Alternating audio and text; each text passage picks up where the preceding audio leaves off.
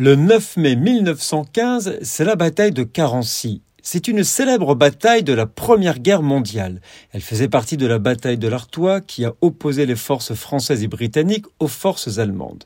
Les combats ont été particulièrement violents et ont duré plusieurs jours.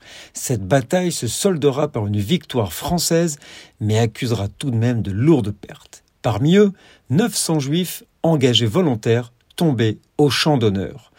Sous l'effet de l'ivresse, des sous-officiers traitent les hommes de troupes, dont des Arméniens et des Juifs, de bandes de porcs et bouffeurs de gamelles.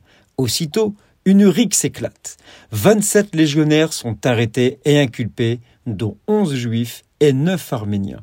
Traduits devant le Conseil de guerre, neuf d'entre eux sont condamnés à mort pour révolte et refus d'obéissance sur un territoire en guerre, dont trois juifs russes. Nous sommes le 9 mai.